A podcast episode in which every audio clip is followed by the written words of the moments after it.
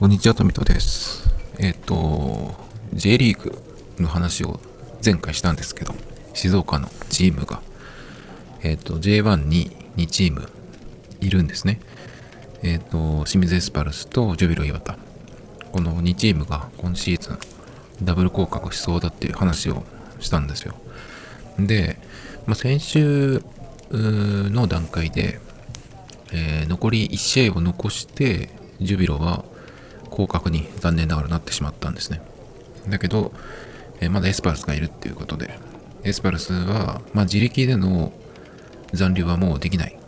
だけど、自分たちが最終節勝つっていうのが絶対条件で、勝った上で、他のあと2チームの結果次第では残れる。もしくは、えっ、と、J2 のチームとの入れ替え戦に臨めるっていうことで、降格の危機をね、えーまあ、逃れるチャンスがあるんですよ。で、なんと、えっ、と、その残留争いしてるチーム、エスパルス以外にあと2チームあって、2チームの、え1つがガンバ大阪、それと京都サンガ、この2チームですね。で、ガンバ大阪と京都サンガ、両方負ける。と、えーまあ、エスパルスが勝つっていうことが前提ですけど、両方負けると、エスパルスがその2チームより上回るので、残留決定。っていう感じになるんですが、まあ、なかなかそれは厳しいじゃないですか。で、だけど、よく対戦相手を見たら、えっ、と、エスパルスの1個上の京都、京都サンガ、ここが次の試合、最終節がジュビロとの試合なんですね。なんで、まあ、ジュビロが最下位なんで、勝てるかどうかわかんないですけど、ジュビロが、えー負けなければいいんですよ。負けないで、引き分けもしくは、勝ちもしくは引き分け。引き分けでも、えっ、と、エスパルスが勝っていれば、えっ、と、16位で入れ替え戦でまだ残れるっていうことになってるんですよね。なので、まあ、そこの16位に入るっていう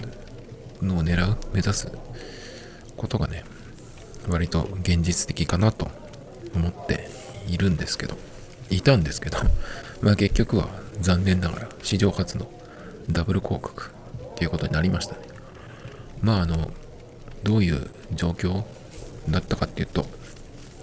まあ勝たなければいけないエスパルスだったんですが、えっ、と、4、3対4。3対4で負けたんですよ。え先制されたんだけど、後半になって2点ポンポンって入れて逆転したんですよね。なんかパッて見たら2-1になってて、お、切ったじゃんと思って、あとはだから、そのまんま、えっ、と、試合が終われば、終わって、あとは他の、えっ、と、高い以上の結果ですね。で、ガンバは、えっ、と、スコアが動いてなかったんで、まあ最後までわかんないですけど、このまま行くと引き分けってことなんで、ガンバも上回ることはもうできない。じゃあ、ジュビロとサンガ、京都サンガはどうかと思ってみたら、そそっちも、えっ、と、スコアレスだったんですね。っていうことは、このまんまいけば、えっ、と、これがまたややこしいんですけど、エスパルスが勝つと、最終の、えっ、と、勝ち点が、えっ、と、いくつだっけかな。30、うん、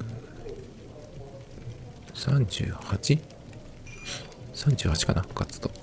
えーと、エスパルスが最後勝つと38。で、京都が引き分けだと1ポイント追加されるんで38で並ぶんですね。勝ち点が並ぶとどうなるかっていうと、えーと、得失点差になるんですよ。で、得失点差で、まあ、エスパルスが2点差以上つけて勝てば、得失点差で上回るんですけど、その札幌に、えっ、と、2-1でリードした段階だと、そのまま終われば、勝ち点じゃ、勝ち点じゃないや、えっ、と、勝ち点で並ぶんだけど、得失点差、これがマイナス8ってことで、えー京都と一緒なんですね。そうすると今度どこで見るかっていうことなんですけど、総得点。全部の得点数、今シーズンの。それで見るんですけど、そうすると清水が上回れるんですね。清水が55点取ってて、えーいえーと何？そのまま1点差で勝ってばっていうことですけど、55点。で、京都が、スコアレスドローなんで38。なので、ここで清水が勝てるっていうことなんで、えー残留決定じゃないけど、入れ替え戦にまだもつれ込める。自動降格じゃない。っていう風になれたんですけど、ファイナルスコア、清水と札幌の今日の試合のファイナルスコアが3対4で負けっていうね、えっ、と、すごいですね、なんか、すごい試合になっていて、リードされた、アウェーでリードされたんだけど、2点取って逆転したってとこまですごかったんですけど、その後、えっ、と、その後どうだ、どういう結果経過だったかな？追いつかれてまた取ってだったのかな？まあ結局4点取られて、3点取ったけど4点取られて負けっていうね、本当は逆をやりたいんですけどね、清水のそのディフェンスが弱いところを考えると。守りは、まあ捨ててって言い方は良くないかもしれないんですけど、えっ、と、マリノスみたいにね、たとえ3点取られても4点取って勝つっていう、その力があるから、それでいいっていうようなね、戦い方ができればいいんですけど、まあ、逆をやられて、まあ、札幌もいいチームなんでな、なかなか勝つのは難しいかなと思ってたんですけど、結局そうなっちゃって。なので、清水が勝ってっていう前提でさっきの話をしてたんですけど、まあそれがもうダメで、結局、えっ、と、17位っていうことで、下から2番目。だから下からワン、ツーが、えージュビロ、清水、ジュビロ、エスパルスっていう感じになって、史上初のダブル降格が決まってしまったっていうね。すごい、えっ、と、今までにないことで。で、これであの、初めて静岡のチームが J1 からいないっていうシーズンが来来シーズンになるんですね。で、J3 に藤枝のチームがあるんですよ。藤枝も静岡のチーム、静岡県内のチームなんですけど、藤枝が今2位なんですね。J32 位。で、あと3試合だから残ってんのかな。で、この3試合で2位までを、えー確保。もう1位は決まってるんですね、優勝は。だから、2位までに入ると J2 に上がれるんですね。そうすると、静岡のチームが J2 に集まるみたいな。3チーム集まるっていう形になるんですけど。まあ、これも正直ちょっとどうなるかわかんない。かなりその2位、3、4位ぐらいまでが、あのー勝ち点が並んでて、順位が、順位じゃない、勝ち点がね、並んでるので、もしかしたら、うん、そこで競り負けて、2位以下に落ちると、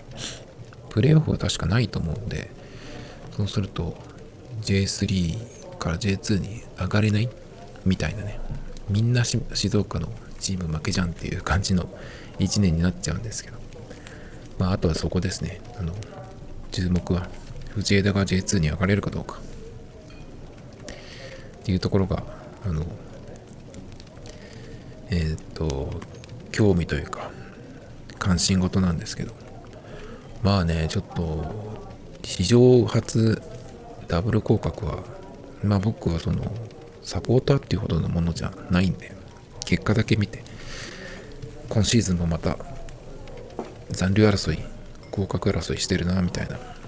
感じでもうここ数年見てたんで、まあでもその最近の成績を見てると、まあ、いつ J2 に行ってもおかしくないっていう感じだったんで、まあ妥当って言えば妥当なん妥当なんですよね。あの、去年、昨シーズンもかなり今と近い感じの、うん、状況だったんですけど、最終節で奇跡的に、えーと清水は勝って他が負けたり引き分けとかだったりしてポンって順位が上がってあのの生き延びたんですよねまあだけどこういう感じでまただからまあ去年のやつを見たらそのまんまその延長でまあ降格効果だよなっていう感じ。ジュビロもそんな感じだったんですけど。なのでまあ妥当といえば妥当ですね。例えば今の J リーグちょっとでも知ってる人だったらわかるかもしれないんですけど川崎フロンターレとかあとはどこ？鹿島とか。えっ、と横浜マリノスとかね。この辺が、残留争いに行ってるってなったらちょっとこうどうしたんだっていうような感じですけどまあ清水と岩田の場合はもう戦力とか最近のその成績とかを見ればねまあ妥当っちゃ妥当なんでねでも今日優勝も決まって最終節で、あの横浜 F・ マリノスが見事に優勝したんですけど、まあここはね、あの試合見てたんですけど、もうさすが、さすがですよ。やっぱり優勝するだけのチームだなっていう感じ。前節も、前節勝って2位の川崎が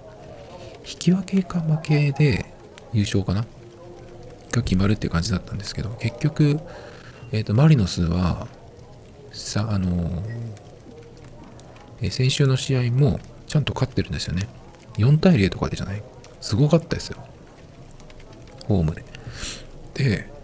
だけど2位の川崎も負けずにちゃんと勝ってるんですよね。で、じゃあ最終節、この最終節でマリノスは勝てば文句なしで優勝。えー、だけど、えー、もしマリノスが負けて川崎が勝つと逆転優勝っていう結構面白い状況だったんですけど結局どっちも勝ったんですよねだからこの優勝を狙うチームはちゃんと勝つ時に勝つんだなっていうねいや全然違いましたでマリノスやはり強いですね。素晴らしかったですね。だからまあ来シーズンこの静岡の2チーム J2 に行くわけですけどどうなるのかなっていう。とこでジュビロは実は今ねなんかその選手の移籍の経緯の問題で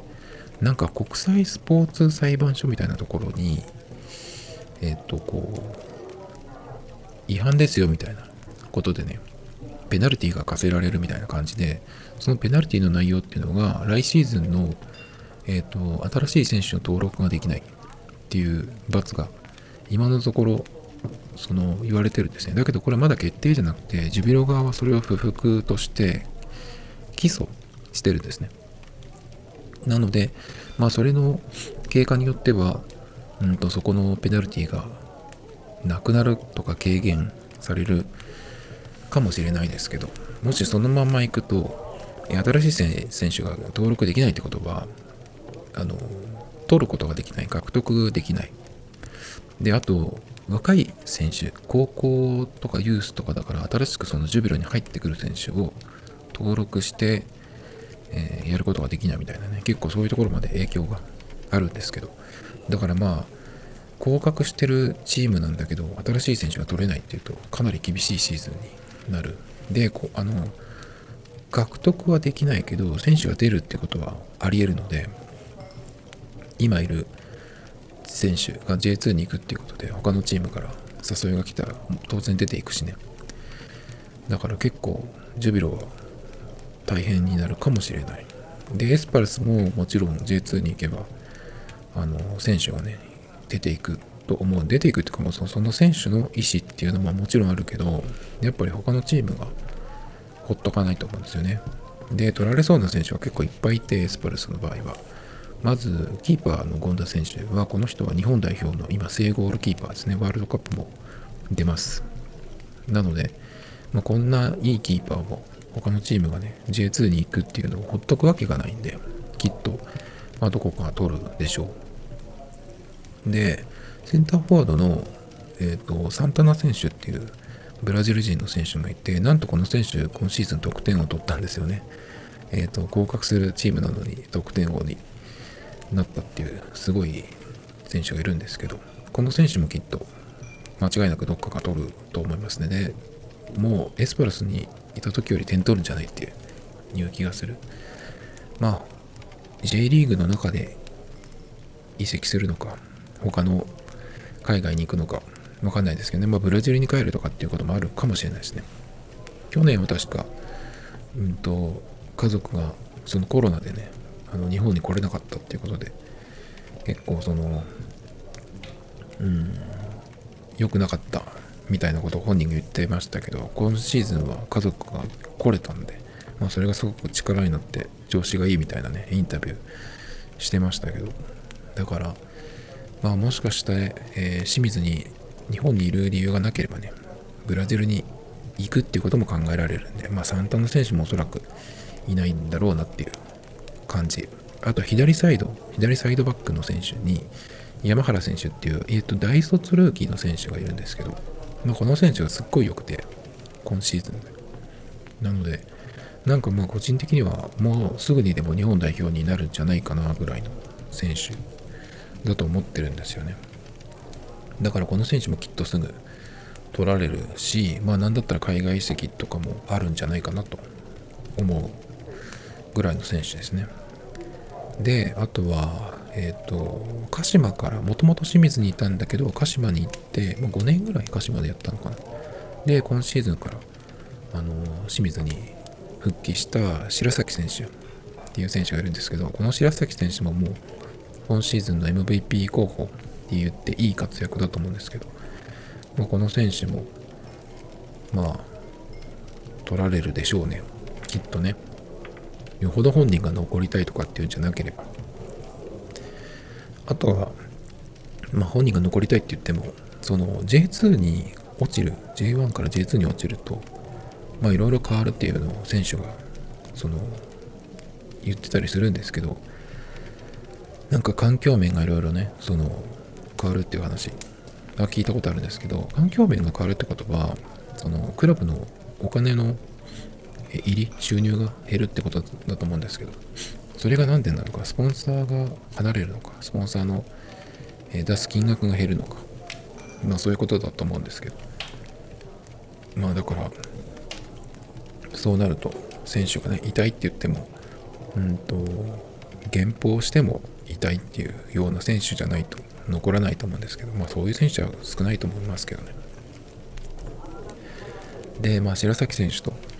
コンビを、ボランチでね、コンビを組んでた松岡選手っていう、えー、選手もいるんですけど、この選手もいい選手なんで、欲しいって思うチームたくさんいるんじゃないですかね。それからまあいろいろあって夏に加入した乾選手元日本代表ワールドカップでゴールも決めてる乾選手。もうまあどうなのかな？乾選手に関しては。回転が、えーと、清水に来るまでにはそんなにつかなかったっぽいような様子だったんですけどでも清水でのプレーを見てやっぱりいいねってなったなるんじゃないかなと思うんですよね。だからこの選手もきっと声がかかってもおかしくない。それから、えっ、ー、と夏に怪我から復帰した選手で鈴木唯人選手ってねシーズン開幕の時はいたんですけど6月ぐらいかなわかんないけど夏前か夏ぐらいに、えー、とちょっと怪我で離れたんですよね。でその後、えー、と復帰したんだけどなんか監督が変わってから全然出番がなくて出てない。清水なんか点を取らなきゃいけない時にもなぜかこの選手がいるのに出さないっていうね不思議なうんことがずっと続いてたんですけど。だからもうこの選手ももちろん狙われるし何だったらちょっとなんで僕この人出さないのかなって思って考えてたんですけどもしかしてもうとっくに売り手がついていてだけどシーズンが終わるまではっていうような感じで話がついていてで売り手がついてるってことは怪我をさせるわけにはいかないからあんまり出さないようにっていう風になってたのかなとかちょっと思ったりしたんですけど。ということでまあこの選手もきっと来シーズンいないんじゃないかなっていう気がしますけどね。あとはこの2試合とかでやっと出れるようになったっぽい西澤選手ね。去年の残留の立役者って言っていいのかな。この選手も他のチームの方が活躍できるはずだと思うんでね。まあ取られそう。そうすると残るのはどんな選手なんだって話なんですけど。まあちょっとねそうなるとあとはどういう選手がこのチームでやりたいと思うか。今シーズンのエスパルスは本当に悪いアピールしかしてないような気がするんですけど。まあそれでもこのチームでやりたいっていう人がどれくらいいるかわかんないですけど、なかなかね、そうすると、来シーズンの戦力は難しい。あの J1 から J2 に落ちた時に強いチームはあの絶対に1年で戻るぞっていう感じで結構主力が残って1年間、まあ、J2 で我慢してやって、まあ、その後しっかり J1 で勝てるチームとして残るなんだったら J2 にえっ、と J2 じゃないや J2 から J1 に上がってそのまま J1 優勝しちゃうみたいなね。ガンバとかそうじゃないかな。サンフレッチェとかも多分そのぐらいの感じだったような気がするんですけど昔。だからそのただ単に J2 に落ちました。1年で J1 に戻ります。でまあなんとか戻りましたってなっても結局 J1 に戻っても今みたいにその毎年降格候補残留争いの定位置にいるっていうような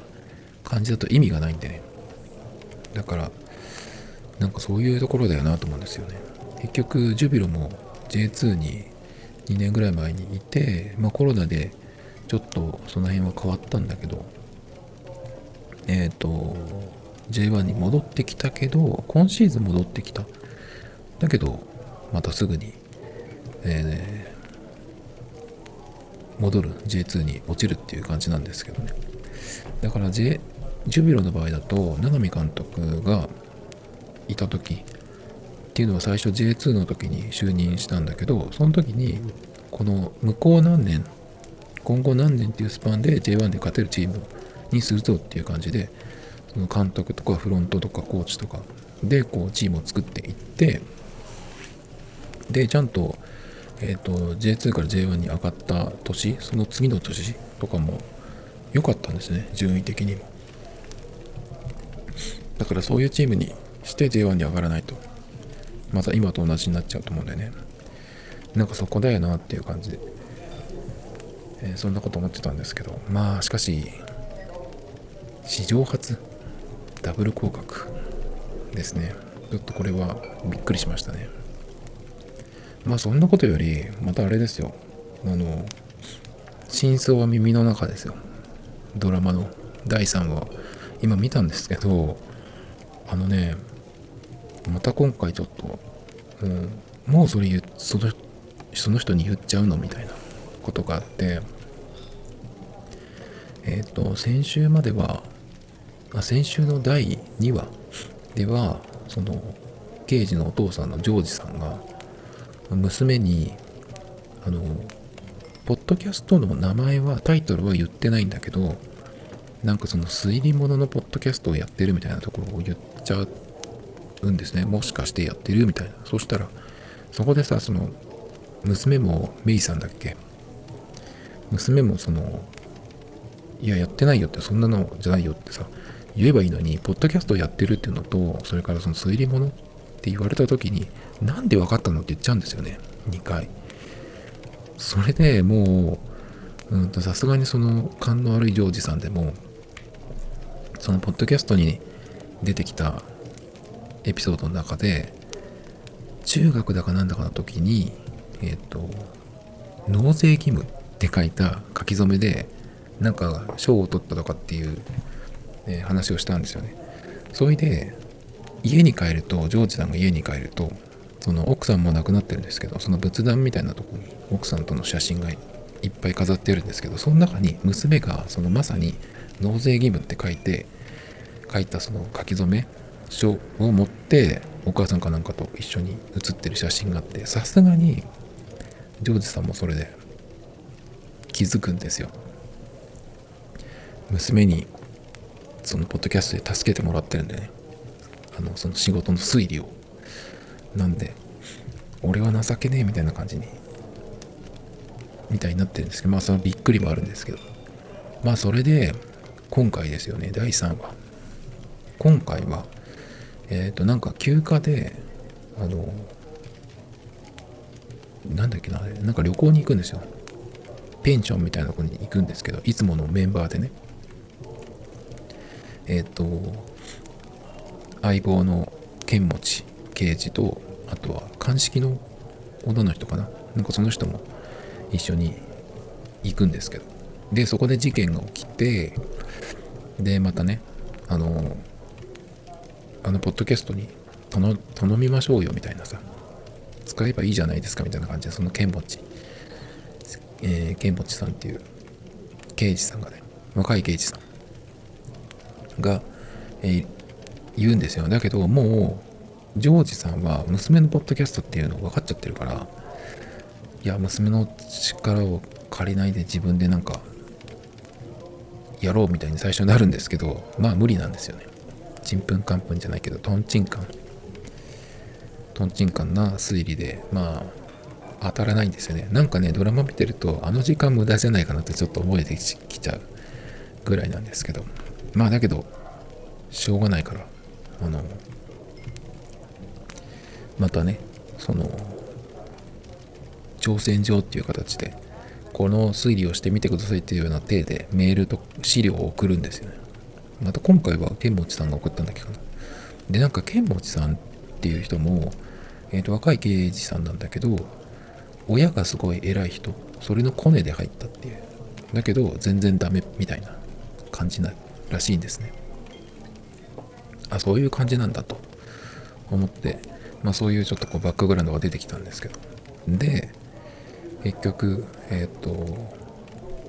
まあ今回も助けてもらうんですけどでも今回は実は完全に推理解けてないんですよ。っていうのはトリックはその娘が解いてくれたんだけどだけどこれを見てもえっ、ー、と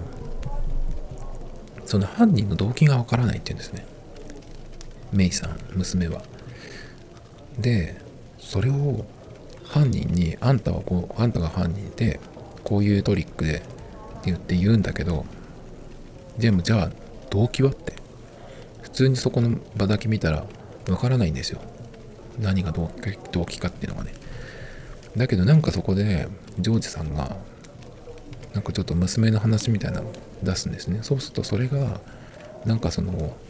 犯人の心に刺さっちゃって犯人が勝手にこう喋り出すんですよ。ねそれで結局こうラッキーで解決するんですけど。だから今回はえっ、ー、とポッドキャストの中で娘がメイさんがあの完全には解けなかったっていうその動機の部分が考えても分からなかったっていうことでそのえっ、ー、と正解としてね後で、え、動機はこうだったっていうのを含めてねメールをまた送ってたんですよ。だから解けないっていうところがまあこのドラマって大体10回あるはずなんで10回はあるはずなんでまあどこかでねそういうのが出てくるだろうなと思ってたんですけどももう出てきましたね。でなんとえっ、ー、とその剣持さんっていう若い警察刑事コンビのねにジョージさんがあのポッドキャストはおそらく娘がやってるって言っちゃうんですよね。もう言っちゃう？そこで。と思って。まあ娘とその剣持さんが会ったことあるのか会うことがあるのか分かんないですけど。もう言っちゃうのかっていう。3話ですよまだ。そこはねちょっとねうんとびっくりしました。早すぎて。まず最初にそのジョージさんっていう人が推理力がすごいなくて勘も悪くてっていうところから始まってるんでうんと声聞いてもなんかそんなにわかんないんだろうなっていうような感じで進んでいくんだとだと思ってたんですけどそれがあっさり2話で第2話でもうジョージさんがあの自分の娘のやつだっていうことに気がついちゃう。でえっ、ー、とそのポッドキャストを知っているっていうか教えてくれた剣持さんに娘のポッドキャストだと思うっていうようなことを言っちゃう。どうなるんだろうここから。ちょっと待ってよって感じなんですけどね。早すぎるでしょ。3話で。3話でなるってことはもうなんかその後半は一緒にやっていくっていうような感じになるのかな。でもあの親子関係でそういう風になるかな。で何よりうんと娘の方がその勘がいいし推理力がすごいあるからどっかでそのジョージさんがうんまあボロを出すっていうのはちょっと違うけど何かを言っちゃって気づかれちゃうっていうこともきっと早く起きるような気がするんですね。で僕先週ぐらいに言ったんですけどもし、まあ、今のところはえっ、ー、とジョージさんと、まあ、ケンモチさんもそうだけど、えー、娘のポッドキャストだってことは、まあ、分かったわけじゃないですか。だけど、娘は、えっ、ー、と、お父さんが、えー、その自分のポッドキャストを聞いていて、なおかつそれを使って、えー、仕事場で推理をしている、え事件を解決してるっていうのは全く知らないわけですよね。なのでえっ、とこれに娘が気づくにはえっ、とジョージさんお父さんが言っちゃうか言わなければ、まあ、普通に考えてその警察の話っていうか仕事っていうのは現場のことなんていうのはいかにジョージさんでもペラペラ喋るってことはないと思うんですよね。だから普通にしてればまあそのまんまねえっ、とポッドキャストに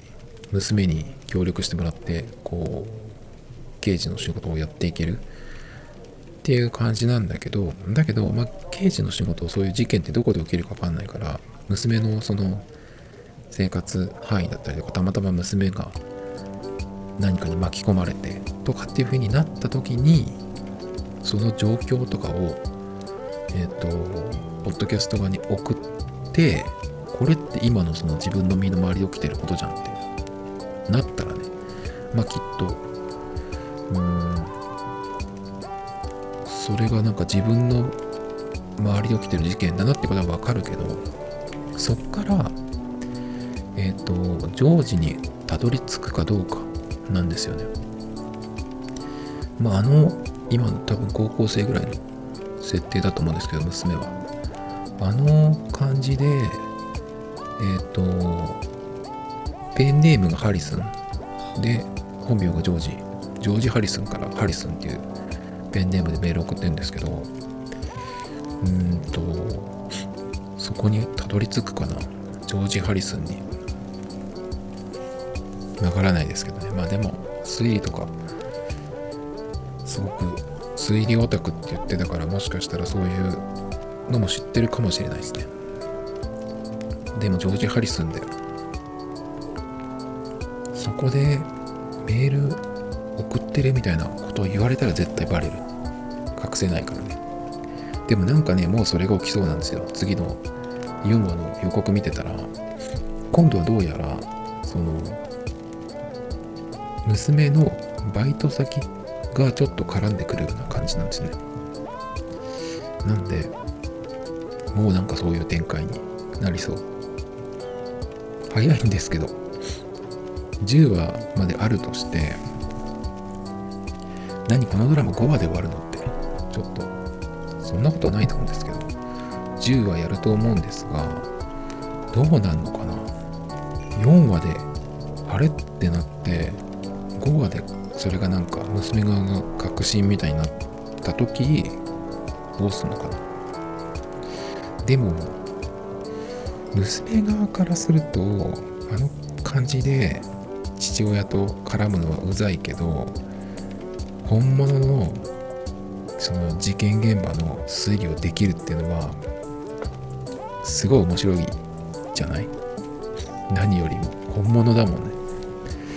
だからまあそこでちょっとこう協力してあげてもいいよみたいな感じでオープンになるのかわからないんですけどちょっと早い。なんか予想してたよりも。だからまあそっちの